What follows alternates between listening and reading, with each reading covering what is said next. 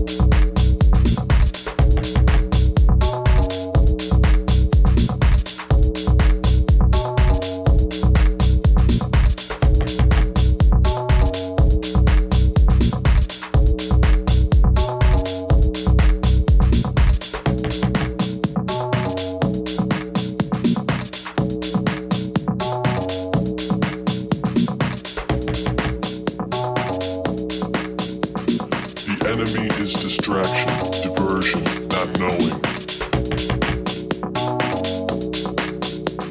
The payoff is the answer, the knowledge, the growing. Lose the broken you, the hang ups, addictions. Consult your inner voice.